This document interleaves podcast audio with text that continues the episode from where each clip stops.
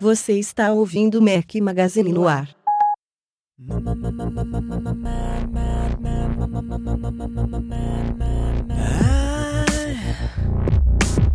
I can't get these memories out of my mind. And some kind of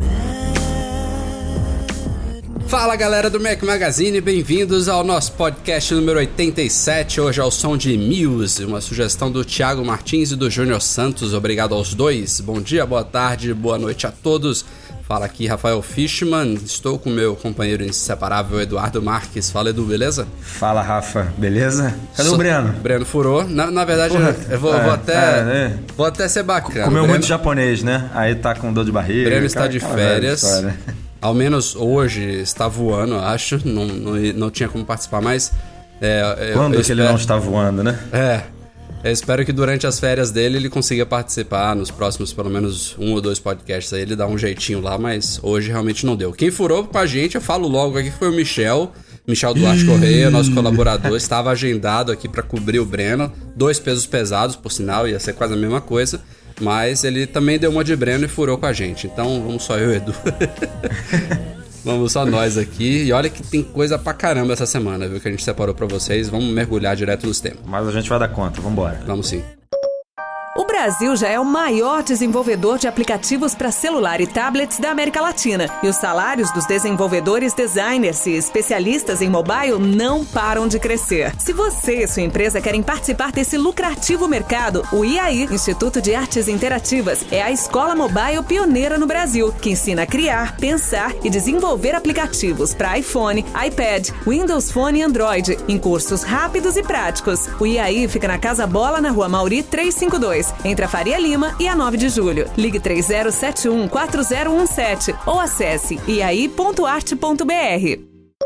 Acreditem se quiser, a Apple demorou alguns meses e atualizou na semana passada a primeira linha de hardware de 2014 e infelizmente não foi uma atualização muito significativa, nada de muito especial. É, achei até que não sairia o comunicado para a imprensa, mas como ela não está fazendo nada, ela acabou soltando um, que foram os MacBooks Air atu- atualizados. É, pra vocês terem uma ideia, só teve uma única coisa que mudou na máquina. E ainda foi nos modelos de entrada, né? Os modelos personalizados ficaram iguais, que foi o processador padrão que vem com elas, que já era aquela era a linha Haswell da Intel, né? A linha de última geração. Tudo bem que eles, dentro dessa geração, eles fazem algumas melhorias de um modelo para outro, mas não é tão significativa quando, quando ela muda realmente esse codinome de, é, sei lá, antes, antes do Haswell, eu acho que era. Você se lembra qual que era, Edu? Esqueci agora. cara, nome. era É. um nome, era um nome composto, né? Sandy, era Sandy Bridge, eu acho. Eu acho que teve Sand Bridge, depois teve Ivy Bridge, enfim. É, Ivy Bridge, é, um- algum desses. Quando ela muda assim, as, as mudanças são mais significativas. No caso do Haswell, do ano passado pra cá, teve algumas melhorias, mas não foi nada de muito especial. E ela basicamente trocou um Haswell de 1.3 GHz para um de 1.4, uma diferença aí de 100 MHz no clock. Clocks que hoje em dia não dizem muita coisa, mas ela fala que eles têm um pequeno ganho de performance e também que melhora um pouquinho a bateria. Isso talvez seria a melhor notícia. A gente foi olhar é, em termos de promessa de, de autonomia, ela continua a mesma coisa, são 9 horas para o modelo de 11 polegadas e 12 horas para o de 13 polegadas.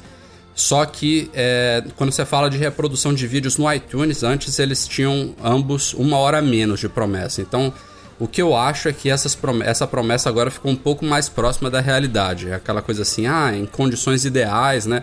Com brilho na metade, com não sei o que desligado, ele chega a mais ou menos isso. É, então, como ela conseguiu melhorar um pouco, eu acho que ela quis manter os mesmos números e tornar eles um pouco mais próximos da realidade. Em termos de performance, a gente já mostrou lá no site, tiveram alguns testes aí de benchmark.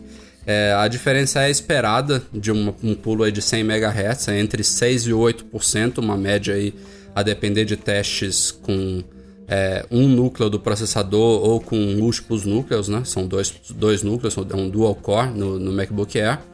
E também teve uma notícia um pouco estranha de uns testes realizados pela Macworld que disse que é, a performance dos drives flash, né, da memória, do armazenamento, teria caído em alguns casos até significativamente, mas é um pouco duvidoso aí porque parece que a Apple tem três fornecedoras de memória flash que ela usa no MacBook Air. Entre elas estão Samsung, Toshiba e SanDisk. E aí, entre esses modelos diferentes de fornecedoras, parece que está havendo discrepâncias aí na, na, performance. E eu ainda levantei no artigo que a gente falou sobre isso, que pode ser até que um update de, de firmware futuro resolva essas discrepâncias. Não sei se é possível. É, isso, é, isso é bem possível, porque ela não regrediu o hardware, né? No mínimo, é. continuou o mesmo. Então, era para ter ou a mesma a mesma velocidade, ou então a tela fez um upgrade aí que nem comentou e tal nos, nos é. SSDs, então não tem por que tá menor. É. Alguma atualização aí deve corrigir isso mesmo.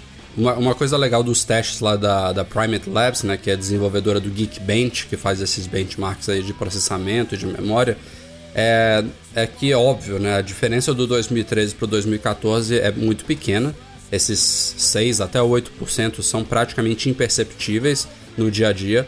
Mas, por exemplo, para quem está com o MacBook Air de 2011, que ainda é uma máquina excelente, de lá para cá o salto já chegou a 45%. Esse, esse sim é um salto que você sente no dia a dia. Então, para quem está aí com um Air dessa época, até de 2012, o salto é de 20, 30%, já é bem bacana.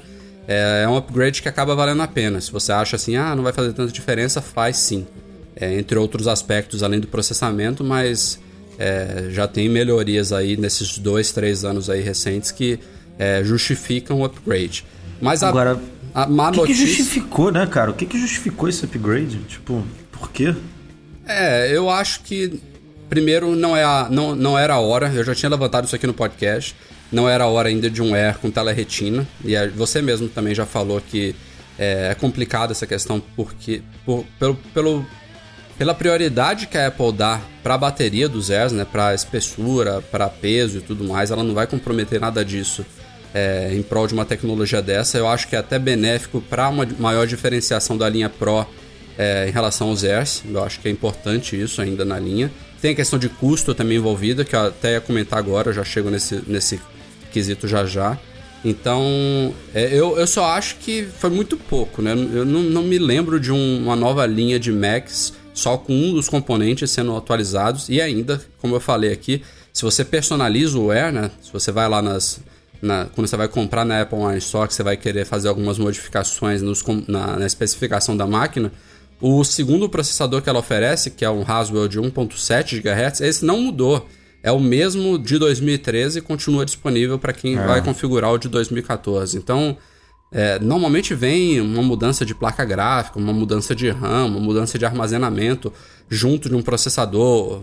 Uma, duas, três coisinhas mudam assim para justificar. Ainda são upgrades modestos, né?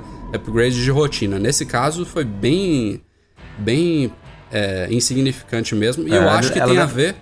Eu acho que tem a ver, Edu, com a notícia que foi talvez a melhor de todas, melhor do que esse pequeno ganho de performance e pequeno ganho de autonomia de bateria, que é uma notícia que não serviu para brasileiros, que foi uma queda de 100 dólares em toda a linha lá nos Estados Unidos. Então esse pode ter sido mais ou menos um, um incentivador para a Apple. Olha, a gente não vai mexer muito agora, a gente quer manter nossa margem de lucro alta, porque esse é o mote da Apple, né? ela, ela funciona assim. Mas a gente vai agora conseguir trazer a máquina para 100 dólares a menos. É a primeira vez na história que ela oferece um notebook por 899 lá nos Estados Unidos, inclusive conflitando aí com alguns modelos de iPad, só para vocês terem uma ideia. É, eu acho que ela deve ter conseguido uma negociação boa aí com a Intel, né, nesse, nesse de 1.4 e aí conseguiu reduzir, porque não tem outra, sei lá, não tem outra justificativa para mexer na máquina. Ah, tem a justificativa do preço, concordo com você. É um puta de uma justificativa para você é, mexer, mas também não, não uma coisa não necessariamente está atrelada à outra, né? É, o que eu imagino é isso, ela deve ter comprado uma, uma grande leva de novos chips, esse 1,4 deve ter conseguido negociar bem, e aí conseguiu reduzir, e aí, enfim, aproveitou para fazer essa pequena mudança. Mas vamos esperar aí as, as mudanças que realmente valem a pena a gente se aprofundar e, é. e, e dissertar, porque essa Ainda mais com esse preço que não mudou aqui no Brasil, então. É, o preço tinha mudado, a né? mesma A coisa. gente cobriu aqui no podcast no comecinho de abril, na verdade foi até no primeiro de abril, mas não foi uma mentira. A Apple fez um aumento em toda a linha, praticamente toda a linha de Macs e de iPods aqui no Brasil, entre eles o MacBook Air, que subiu uma média aí de uns 12%, se não me falha a memória. E esses valores que tinham sido reajustados no começo de abril foram mantidos com a linha nova. Então essa queda que teve nos Estados Unidos não foi refletida aqui. Poderia ter sido muito bem. Eu acho que esse preço reajustado não, não tinha considerado ainda essa, essa redução lá fora. Enfim. É fácil aumentar, mas cair é raro. Difícil. Exatamente. Ainda em 2013, como vocês acompanharam, a gente cobriu aqui na época no podcast, a Apple anunciou uma nova, e aí no feminino, fi- finalmente, uma nova vice-presidente sênior de varejo, que veio para substituir o John Broward, que foi um temporário, mas na verdade ela está substituindo o Ron Johnson, que foi o cara que criou aí, que levou as Apple Retail Stores ao sucesso.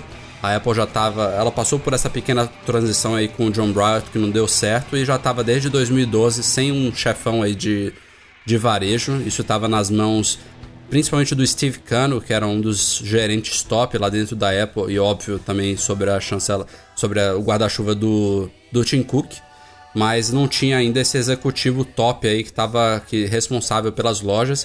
E, a, e aí a Apple anunciou esse nome novo, era, era CEO da Burberry, uma empresa aí de moda, de cosméticos e tudo mais. É, ela vem ocupar não só o espaço que era do Ron Johnson nas lojas físicas, mas ela também vai cuidar das Apple Online Stores, da parte de varejo virtual da Apple, é a Angela Ardents, Arendts, sei lá como é que fala o sobrenome dela, nossa tia Angela. e o fato é que nessa semana ela oficialmente começou a trabalhar na Apple, quando o anúncio foi feito em 2013 falavam que ela ia começar a trabalhar, se eu não me engano, na primavera, né? Que ela no, no hemisfério norte é equivalente ao outono aqui do, do, do hemisfério sul do Brasil. E não tinha uma data certa. Ah, na divulgação dos resultados financeiros, há uma duas semanas, a Apple anunciou que seria na semana passada e assim foi. Na virada de quinta para sexta, ela pintou lá no site da Apple, agora na página de executivos, finalmente tem uma mulher. Já tinha uma mulher listada lá, mas é a Andrea Jung, que faz parte do conselho da Apple. E essa parte do conselho só tem um nomezinho, não tinha foto, agora tem a, a Angela lá com a foto dela. Do lado do Tim Cook, por sinal, não é por acaso. A organização lá da página de executivos é o CEO primeiro, né, o Tim Cook, e depois todos os outros são em ordem alfabética pelo sobrenome. Então, como dela começa com A, acabou que ela ficou do lado do Tim Cook, mas não tem E nenhuma acabou preferência. substituindo o, o Browett mesmo, né? Que era com B e também ficava ali. É, coincidentemente, é verdade. Ah, coincidentemente. Tipo, saiu, saiu o, o segundo colocado e entrou ela na mesma posição. E promete, né, Edu? Parece uma mulher Pô, assim. Promete, cara. Mudou É- da água pro vinho, né? É, mas é difícil dizer, né? É, Ela, ela vai começar o trabalho dela agora, praticamente, né? Ela tava numa fase de transição aí interna na Burberry, fazendo toda a passagem do cargo aí pros sucessores dela. E na Apple, óbvio que ela não- esse tempo todo não tava sem falar com o Tim Cook, sem começar a entrar no dia a dia da empresa, mas oficialmente ela tá começando agora. Mas, assim, Mas apesar ela de. promete, ela... É, promete, é uma mulher, eu acho que faz bem para o alto escalão da Apple ter um membro do sexo feminino aí agora sob, sob o comando da empresa. Ela tem um histórico fenomenal, mas assim. não- é, é difícil dizer se vai. É, não, se, não se tem vai como... ter aquele, a- aquele casamento perfeito, né? Pode ser Não que tem sim. como, mas o, o, o passado do Browett, por exemplo, não jogava a favor dele de jeito nenhum, né? Isso é verdade. Porque o cara trabalhava lá, na, era CEO da, da Dixons, que era uma empresa. é, montavam lojas dentro de outras lojas, né? Como se fosse aquelas mini lojas em, em, em grandes. em Target da vida, enfim. E, só que não, não Target porque era no Reino Unido, né? E era um- uma coisa que não tinha nada a ver assim com a Apple, né? com o estilo da Apple. E a- se você vê as lojas da Burberry, o que ela fez, já teve um vídeo que a gente publicou no site, não lembro exatamente em qual artigo, mas como ela redesenhou uma loja conceito da Burberry com, com toda com todo o uso de uma tecnologia para explicar o preço e as informações dos produtos, os materiais utilizados numa, enfim, numa mala de couro, numa capa de não sei o quê. E você vê que ela tem ali um feeling, tem um, uma cultura bem bem próxima ali, o que a gente imagina que uma pessoa é, nesse cargo, nessa posição, deva ter ali para tocar as lojas da Apple. Então, ah, obviamente a gente não pode dizer que, que vai dar certo, mas ela tem tudo para dar muito certo e digo mais, assim, ela tem dessa galera que está ali na página do, dos vice-presidentes, para mim ela é que tem mais cara de ser uma futura CEO, mais cara de ser uma, uma chefona mesmo assim, comandar e, e tem já essa experiência, né? Porque é mal bem ela tocou é, não, não se compara em, em, financeiramente falando, né? A Burberry e a Apple, mas ela tocou todos os aspectos administrativos, enfim, da, da Burberry, que é uma puta de uma marca. Então, para mim, ela é uma das executivas mais completas que tem aí nessa, nessa página de vice-presidente. E e ela chega numa posição até um pouco confortável, eu diria, porque as Retail Stores estão muito bem, né? Ela não vem para resolver um problema ela não tá. Ela não tem um desafio, assim, apesar de algumas pessoas falarem, né? Desde que ela foi anunciada, ah, será que a Angela vai conseguir revolucionar, reinventar as Apple Retail Stores? Eu acho que mudança é importante, eu acho que cairia muito bem uma mudança positiva nas lojas, mas não é uma coisa necessária hoje em dia, né? Se ela conseguir manter o, o trabalho bem feito que tem sido realizado nos últimos anos aí. Óbvio que as Apple Retail Stores hoje são bem diferentes do que eram há 10 anos, né, quando elas começaram, pouco mais de 10 anos. Ah, o layout interno mudou, a divisão de produtos, o, as localidades escolhidas, o tamanho das lojas, muitas elas começaram pequenas e acabaram mudando para lo, locais próximos bem maiores. Enfim, é, foi uma evolução muito bem-vinda muito bem executada nesses, nesses, nesses anos de existência das lojas, que ela não precisa mudar nem dar água pro vinho, nem, é, sei lá, fazer alguma, alguma coisa drástica e muito menos imediatamente, né? Ela tem tempo de sobra aí para chegar, aterrizar na empresa, conhecer todo o funcionamento, acompanhar e já gerenciar todos os projetos que estão em andamento, né? Porque ela está chegando, certamente a Apple já tem não só lojas em construção, como outros lugares que são, já foram comprados ou alugados que nem começou ainda obras, já está tudo planejado, ela vai pegar essa, esse trem andando já e aí, daqui a, sei lá, um, dois, três anos, ela pode realmente começar a bolar alguma coisa mais significativa que eu creio que seria bem-vinda se for bem executada e bem pensada. Eu acho que ela tem realmente muito preparo e cacife para fazer isso. Mas não, não tem ela não tem pressa nenhuma, é isso que eu quero dizer. Não, não tem pressa e eu diria mais assim, ela, por mais que ela queira deixar o nome dela, enfim, fazer alguma coisa bacana, né, para ela ser lembrada, ah, foi ela que fez isso nas lojas e tudo. Eu diria que o, a área dela não é 100% determinante para o sucesso da empresa. Óbvio que se a gente tiver lojas boas, isso influencia é, no desempenho né, de um bom atendimento, de uma boa experiência de compra, de pós-venda, enfim. Mas, por exemplo, se o Craig faz, faz merda no, no OS 10 ou no iOS 7, cara, isso influencia, né?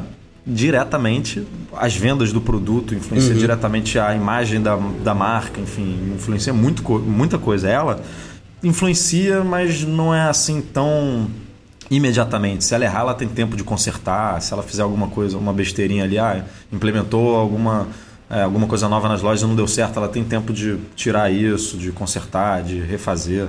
É, existem outras áreas ali que se o, se o Ed Crew não fechar um contrato importante para um iTunes Radio ou para uma, né, deixar uma, uma oportunidade importante passar e o, sei lá, o Spotify lançar alguma coisa muito mais bacana do que a gente vê hoje na iTunes é, é um tiro na Apple. Então uhum. acho que é é bem por aí, assim, a responsabilidade dela é grande, mas não é tão imediata quanto a de outros executivos. E outra dúvida aí que também que fica, que a gente vai observar provavelmente nos próximos meses, é se ela é uma executiva do tipo reservada ou aquela, aquela executiva que vai aparecer muito, né? Que vai fazer questão de estar nas, nas inaugurações, de estar lá no meio do público, é, de não ser aquela coisa assim de só ficar nos escritórios e não sair de Cupertino.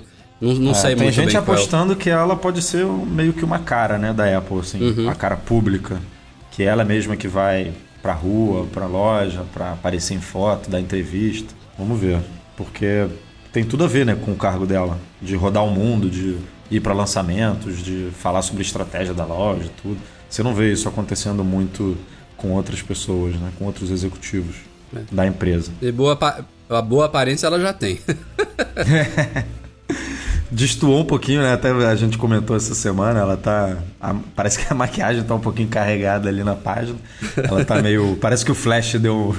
Na É. foto dela foi um pouquinho mais forte, mas aquele olho azulzão lá, enfim, a única mulher, né? E é bonito, então tem um, tem um peso aí grande mesmo.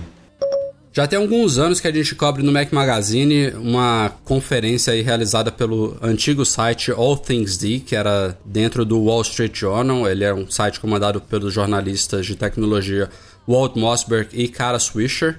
É, alguns meses eles finalizaram, encerraram as atividades do All Things D e lançaram um novo site chamado Recode. E aí eles vão realizar, como todos os anos passados, a conferência anual deles é, nesse ano, que agora se chama Code Conference. Antes era The All Things Digital Conference. A gente já viu Steve Jobs participar de algumas edições. É, o Tim Cook participou das duas últimas, a D10 e a D11. E agora vai ser a primeira Code Conference, que é a continuação desse trabalho dos dois jornalistas, agora sobre o novo site. E ao contrário do que se espera, nesse ano não vai estar o Tim Cook de novo. Eles resolveram variar, não sei se foi uma escolha dos próprios eh, Mossberg e Swisher, ou então foi uma disponibilidade do Cook, ou então até uma recomendação do Cook mesmo para variar. E a Apple vai mandar não um, mas dois dos grandes executivos dela. Vai ser o Ed Q, que é o vice-presidente sênior de software e serviços de internet da Apple, o cara responsável pelo iTunes Radio, pelo iCloud, pelo iTunes Match.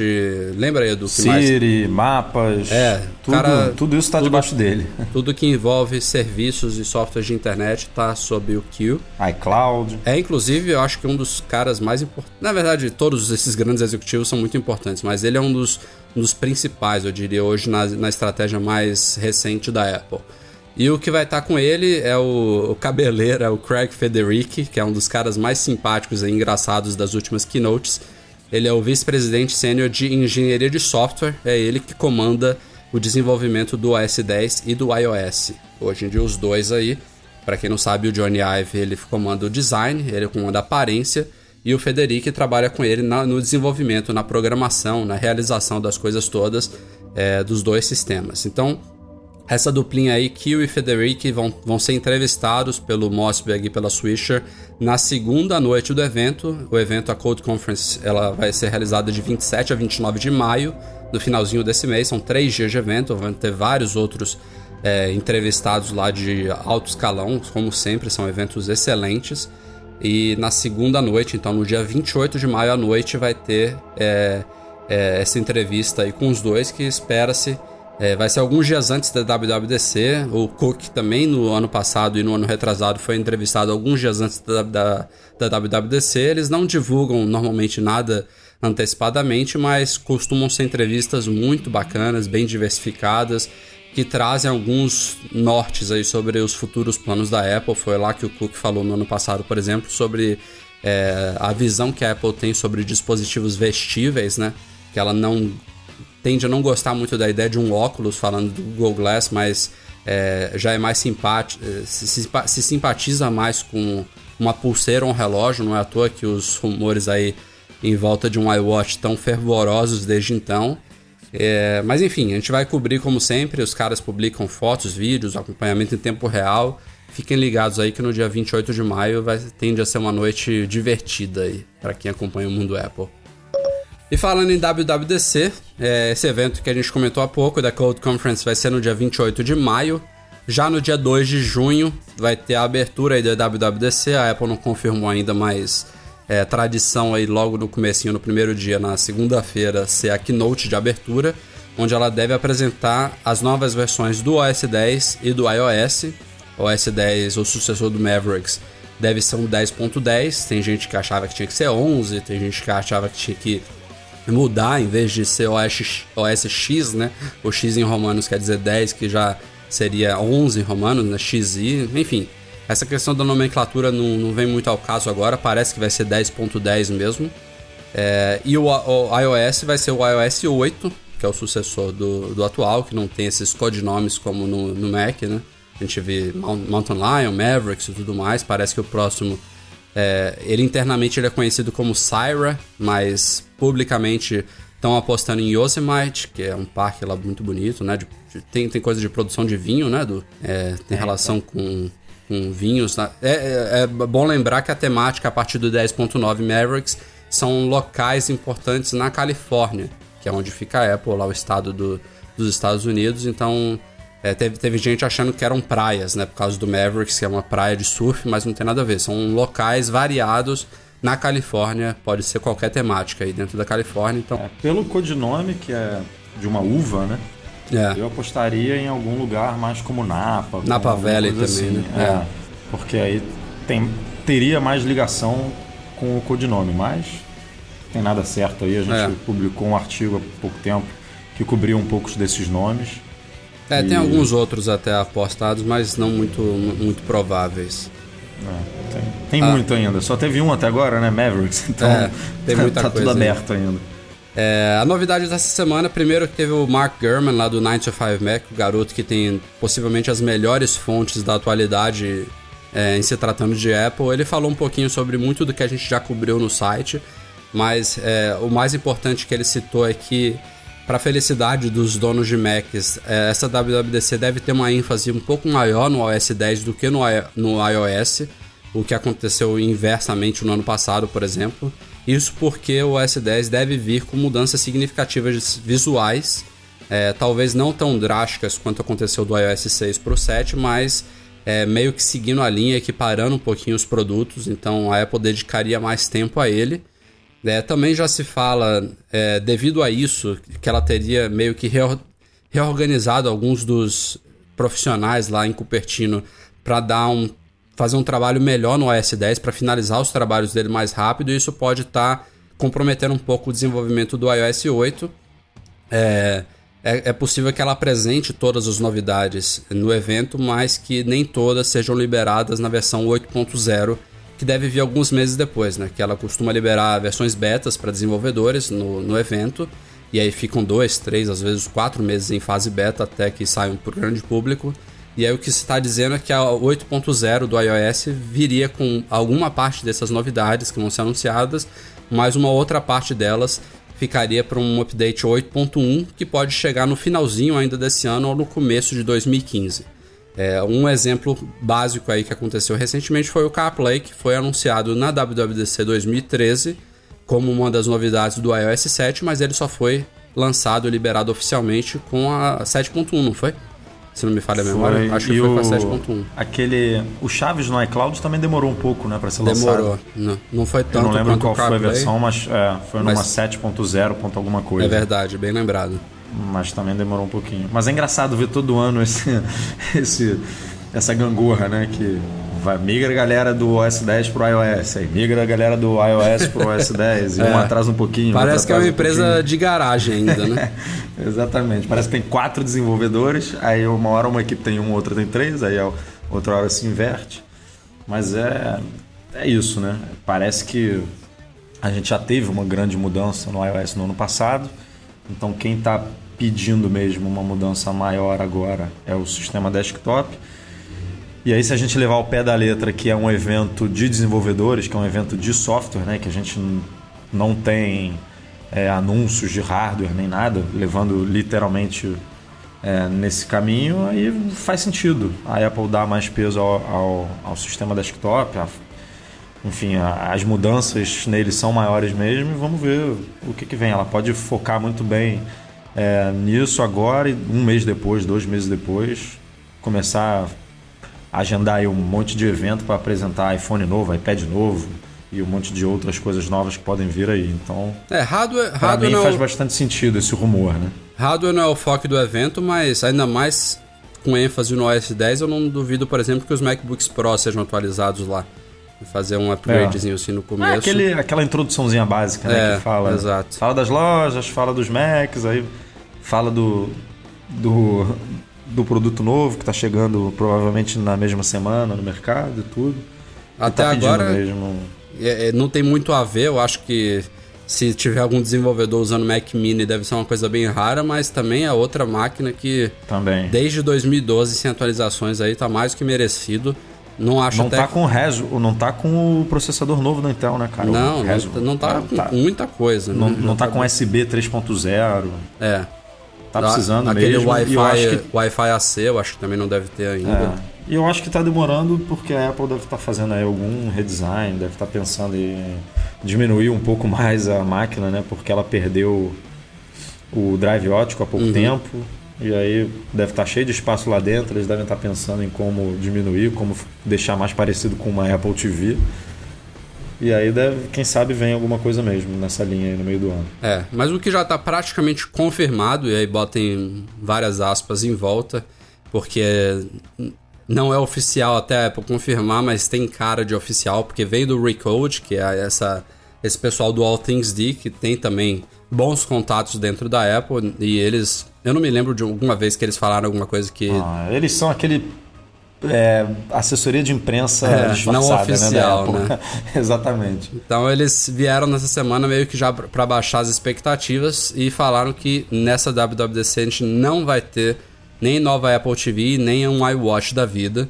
Não quer dizer que eles não vão vir ainda esse ano, mas que nesse evento especificamente não vai ser o palco de lançamento desses novos produtos que são realmente bastante aguardados. E tem também uma história aí, o, o German também citou no post dele, que a Apple TV, na verdade, seria um projeto dividido em dois. Tem um novo hardware que se fala já há bastante tempo, que pode ser um set-top box, também pode ser uma TV, né? a gente não sabe ao certo, mas tem também um novo software, alguma coisa mais diferente aí na, na parte é, de funcionalidade dela, de, de parte de, de, de controle e na parte visual. E esse software pode, inclusive, talvez vir a ser compatível com os modelos atuais, né, de terceira geração.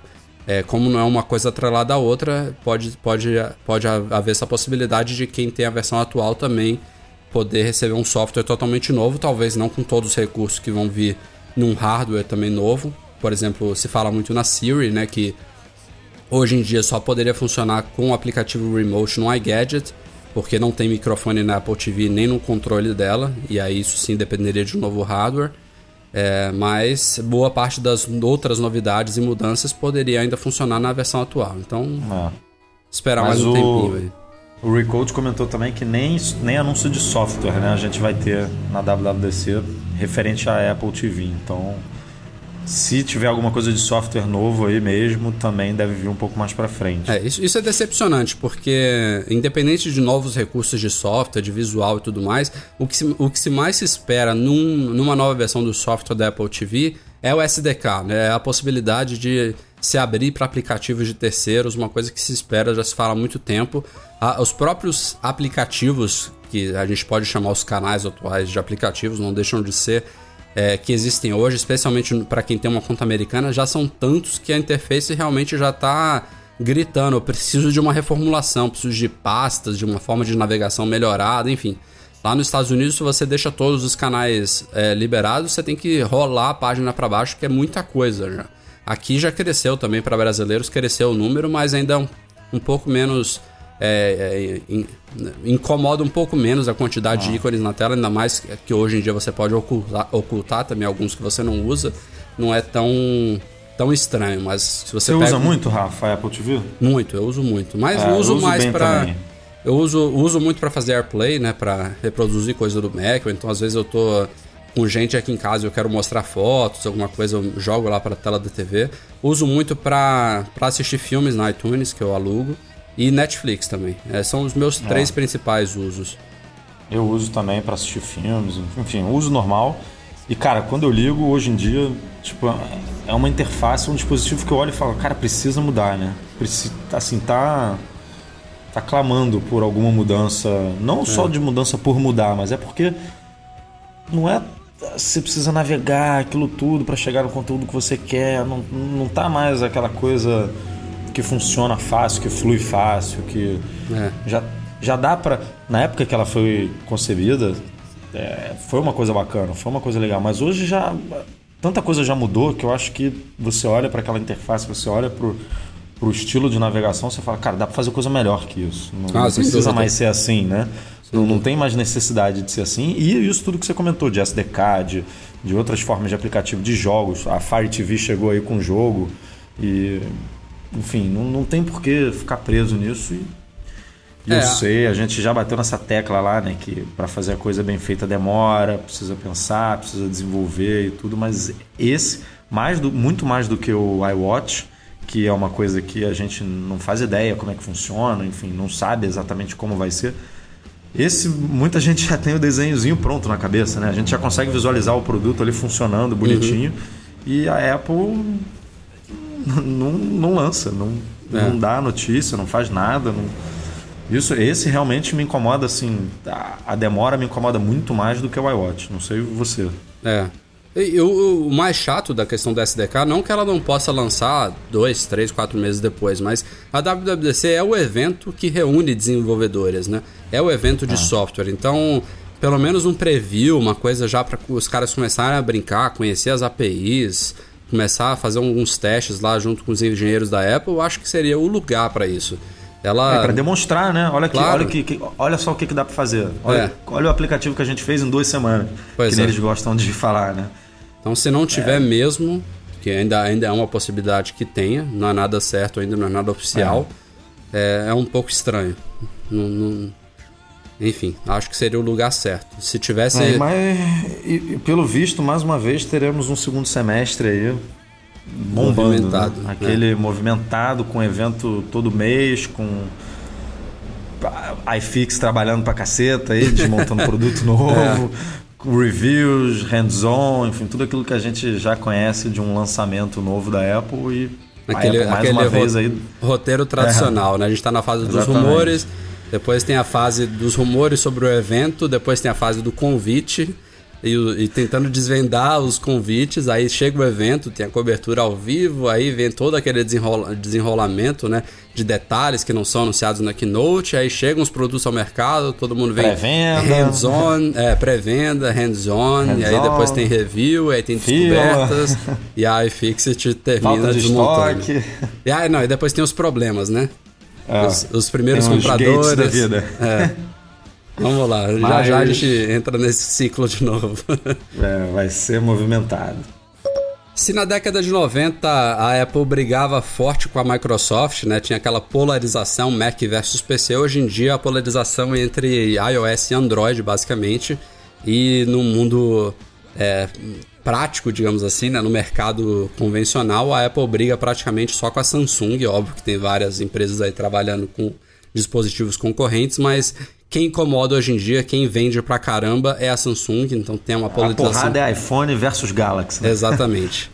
e é até engraçado, a gente sempre usa essa terminologia aqui, que a Apple e a Samsung são frenemies, que é um misto aí de friends com enemies, que é um porque elas trabalham juntas, mas também brigam juntas. A Samsung é uma empresa gigantesca, ela, ela fabrica esses produtos para o consumidor final, mas ela também fabrica, por exemplo, processadores e telas que, é, em sua boa parte, a Apple utiliza na criação dos produtos dela. Então, é como, são como se fossem empresas diferentes com o mesmo nome, mas é muito curioso e não é à toa que a Apple tem tentado é, se cortar essas amarras da Samsung, porque acaba rolando um conflito de interesses aí, ela quer tentar é, se livrar dessa dependência e, e, cortar realmente esses laços de amizade e ficar só na briga é, que já existe aí em alguns mercados, como principalmente o de smartphones, né? Como o Edu falou, iPhone versus Galaxy.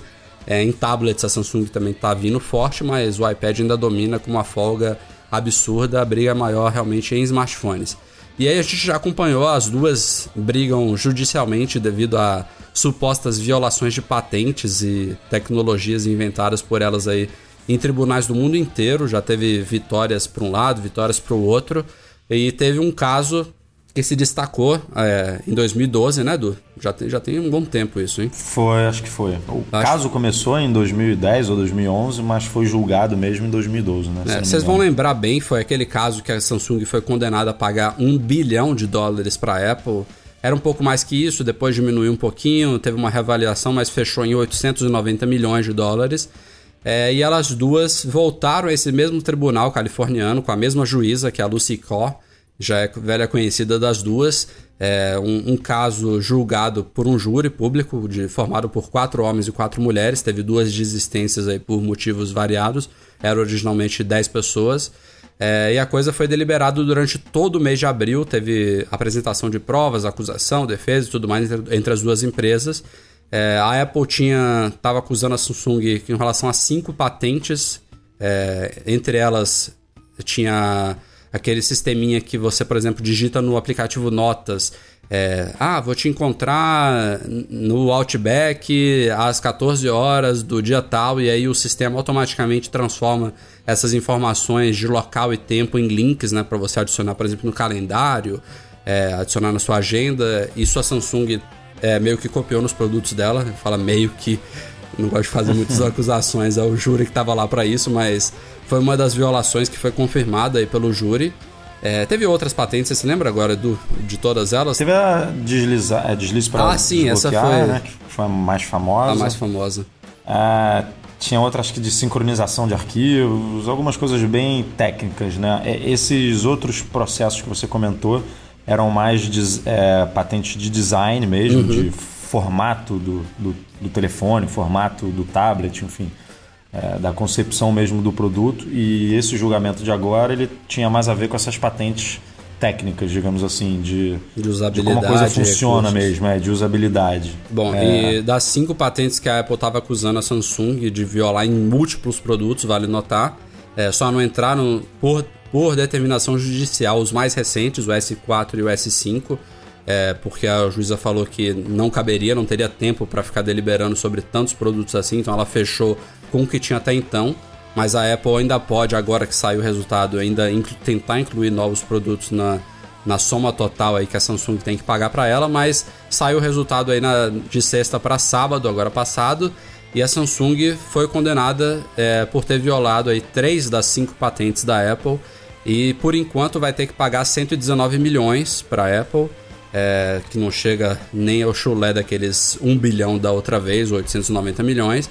É também trocado para ela, não quer dizer que seja dinheiro assim descartável, que não vai dar um, não, não vai fazer uma diferença lá, não é pouco dinheiro, mas é, não é uma coisa preocupante, não vai afetar o negócio da empresa nem nada. É, e também dizem muito que esse caso a Apple nem estava buscando muita, muita compensação financeira, apesar de que na teoria é, ela, ela pedia até mais de 2 bilhões de dólares aqui naquele cenário absurdamente positivo para ela, com todas as patentes condenadas, envolvendo todos os produtos e tudo mais, de uma forma assim que o júri tivesse muito a favor dela. Ela estava pedindo até mais de 2 bilhões de dólares, mas acabou que ficou uma coisa bem equilibrada. Mas o que se diz aí é que a Apple nem estava dando tanto peso à questão do dinheiro, e sim de provar mais uma vez, em mais um caso, em mais um julgamento, que a Samsung tem realmente copiado ideias e designs e funcionalidades dela. É, e é um recado também para outras concorrentes, né? Tipo, é, um HTC da vida, uma Motorola da vida, que se inventar é, também vir para cima dela de copiar coisas e não licenciar e não pagar royalties e tudo mais, que ela vai atrás. É, esperem que é, eu, tô- eu não, não vou aceitar esse tipo de coisa. Inclusive a HTC eu citei aqui, mas ela tem até um acordo com a Apple, que ela, elas já foram para tribunal também, mas se eu não me engano em 2011, se não me falha a memória, elas retiraram todas as acusações que tinham em diversos lugares e assinaram um termo aí de, de licenciamento de tecnologias e nenhuma nem É, outra HTC e, se eu não me engano, Nokia também tem um acordo já, que agora é Microsoft. né? Microsoft, né? Tem um acordo com a Apple também de patentes, enfim, uma pode usar a patente da outra durante um período de tempo aí estipulado. Uhum. É. A, a parada mesmo é Samsung e, entre aspas, Google, né? Porque a Apple meio que tá batendo no Google pela Samsung. Essa é É, é- Essa é é, fa- ideia. faz muito sentido isso, mas o, o problema é que o Google com o Android por si só, ele não vende nada, né? Então, é tipo, se, se, não, existisse se não existisse a Samsung para colocar o Android nos aparelhos e vender pra caramba, essas violações praticamente não, não estariam acontecendo na prática. É por isso que a Apple foi, é, a da- foi, foi em cima da Samsung, que é quem... É, mirar quem vende mesmo. É, tá quem ganhando muito dinheiro com isso. Exatamente. Mas é, a coisa continua, apesar de ter saído esse veredito. Por exemplo, já teve uma informação de que teria uma suposto, um suposto erro de cálculo envolvendo o Galaxy S2, dos aparelhos mais antigos aí que não tinham sido calculados dentro de umas patentes, uma das patentes que foi confirmada como é, com, com a Samsung estando violando. E aí na segunda-feira, né, o podcast vai ao ar, provavelmente eles já vão ter até feito isso. É, eles vão fazer possivelmente algum ajuste aí nesse valor, pode ser significativo ou não. E como eu falei, ainda tem outros produtos que agora que foi determinado isso que a Apple pode querer incluir na conta também final. Então Esse Esse caso não 119. termina nunca, né, cara? Isso É, aí, esse é aí, o problema. rec- aí a Samsung recorre, aí a Apple recorre, aí junta mais produto, aí daqui a pouco lança o S6 e o iPhone 6, aí o nego já junta esses aparelhos novos também nos processos, enfim. É, isso aí vai. resumindo- Até as empresas decidirem terminar isso, não vai. É. Resumindo, não é vai chato terminar no- pra caralho. É, é, exatamente.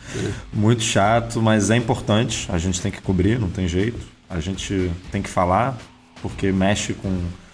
Além de mexer com um valor bem, bem grande, influencia sim no desenvolvimento de futuros produtos, né? Porque mal bem a empresa sabe que se lançar um produto X que meio que copia né, a patente tal, ela vai ser processada e pode demorar dois, três anos, mas vai, é, vai ser considerada culpada.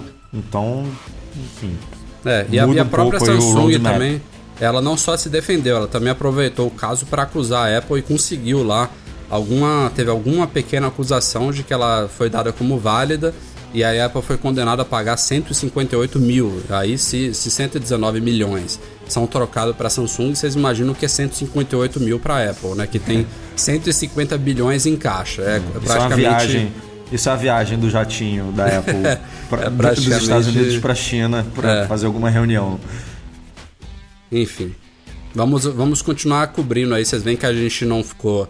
é, isso, isso aconteceu durante o mês inteiro de abril. A gente destacou uma ou outra coisa mais relevante, mas é, o mais significativo aí, que é novos processos e finalização e vereditos, a gente vai continuar cobrindo aí e informando vocês na medida do possível, não tentando ser chato e repetitivo.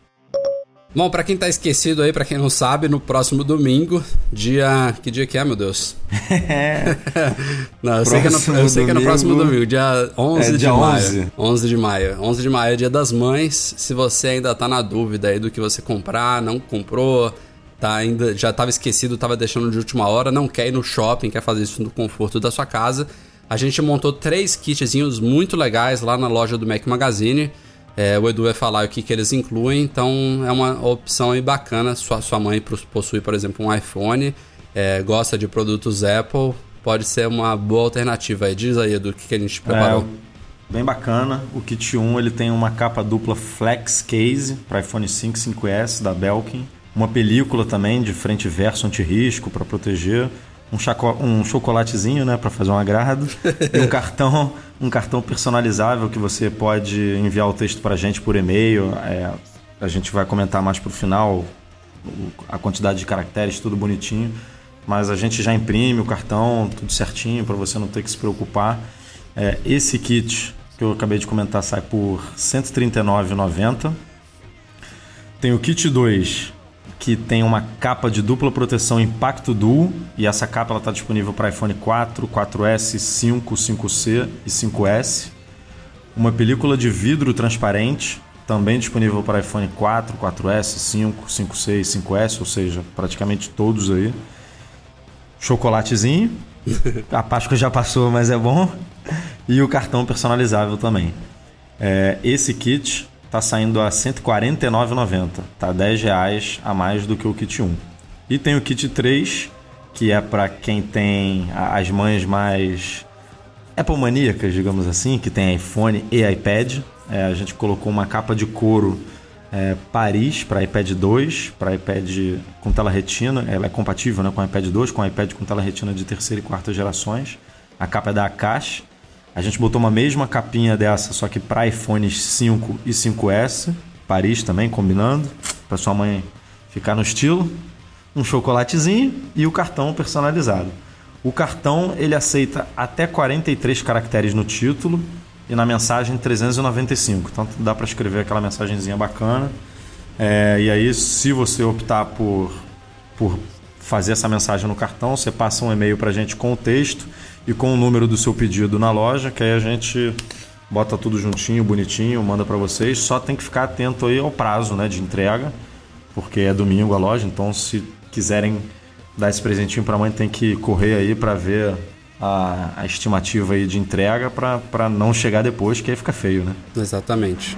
E quem tiver interessado. Ah, eu gente- não comentei o preço. O preço desse kit 3. Ah, último. é, ele é R$ 289,90. Tem capinha para iPad, capinha para iPhone, ele é um pouco mais robusto do que os outros. Um pouquinho mais caro, mas para mamãe Apple maníaca aí vale a pena.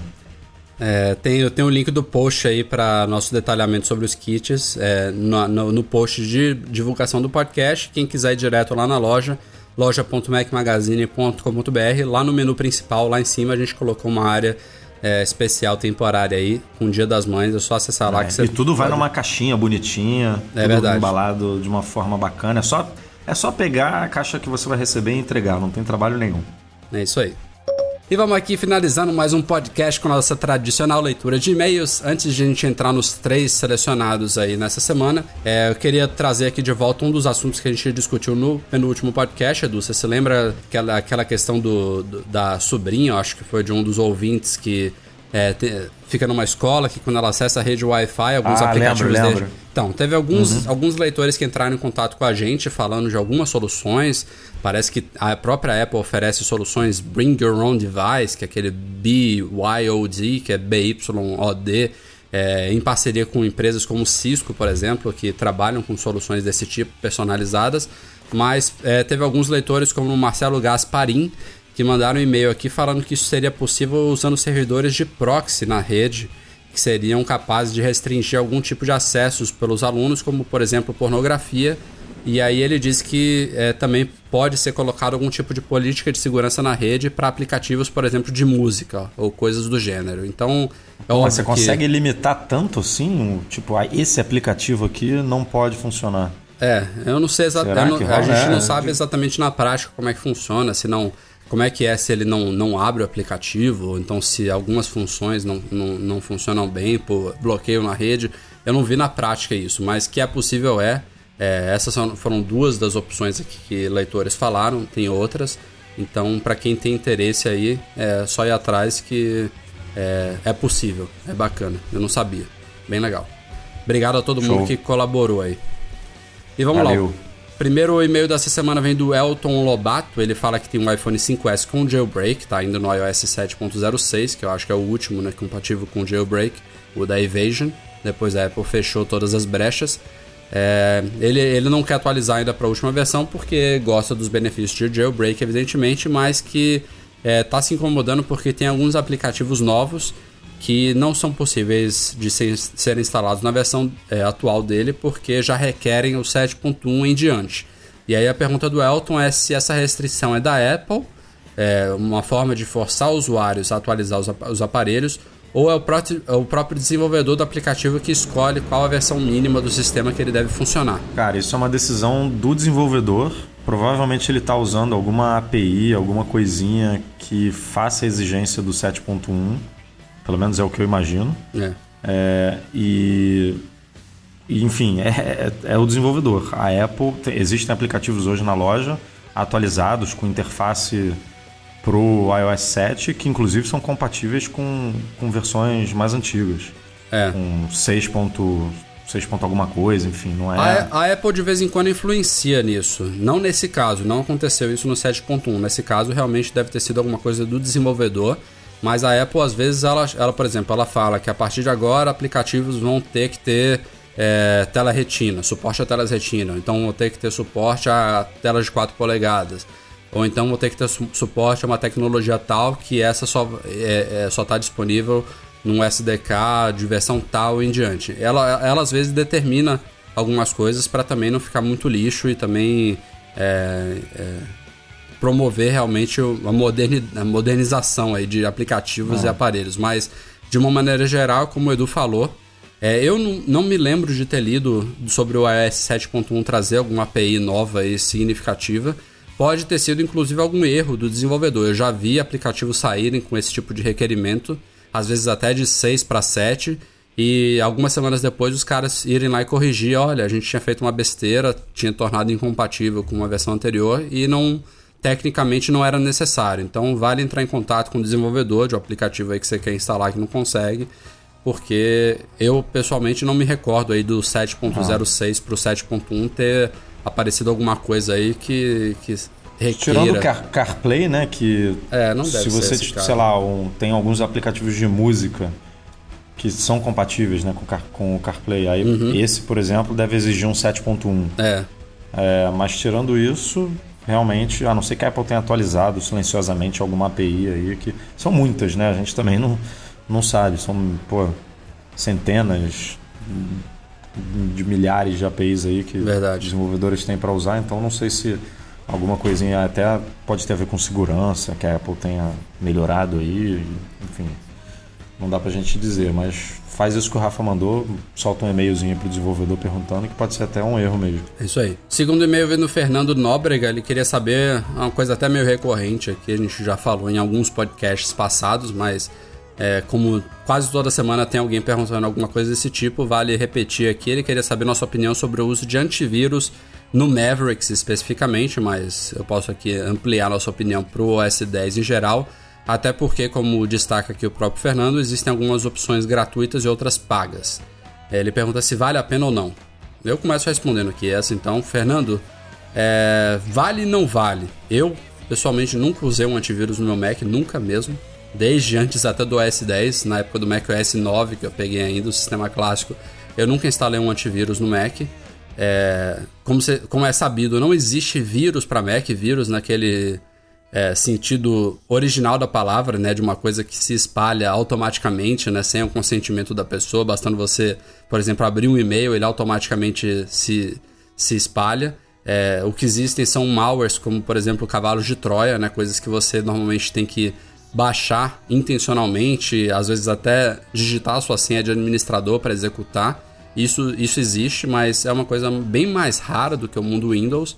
E normalmente vem, por exemplo, se você baixa aplicativo pirata, é, alguma coisa assim ilegal, normalmente vem nesse bolo. Por exemplo, se você nunca vai pegar um malware num aplicativo comprado na Mac App Store.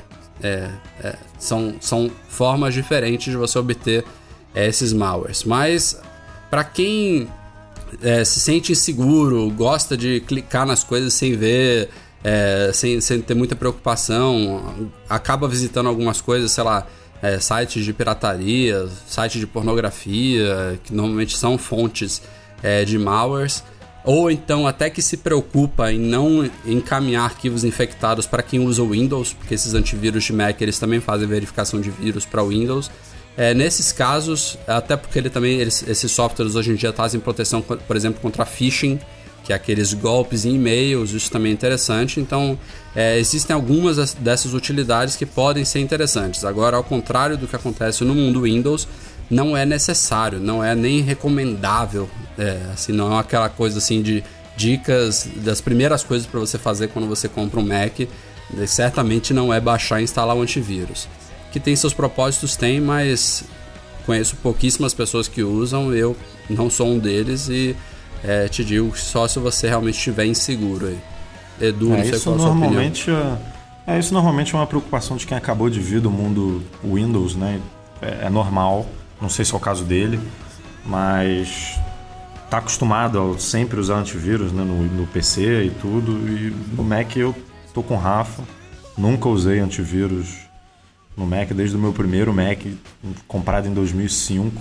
Então, nunca tive nenhum problema com isso. Ah, vale lembrar que já tem algumas versões, eu acho que desde o Snow Leopard, o 10.6, que a Apple tem um sistema chamado X-Protect embutido no próprio OS 10. Você não precisa fazer nada, é de graça, é atualizado diariamente, que é como se fosse um antivírus embutido nele. Ele protege a máquina sobre ameaças a gente viu aí há um ou dois anos teve aquele flashback que ficou bem famoso, um Trojan aí que é, acabou ameaçando um pouquinho alguns usuários e a Apple, ela muito rapidamente ela responde essas ameaças e ela bloqueia a execução desses é, malwares no OS 10 de forma nativa. É, não é à toa que às vezes muitos desses malwares vêm através do Flash Player ou do Java, que são os dois maiores alvos aí de crackers.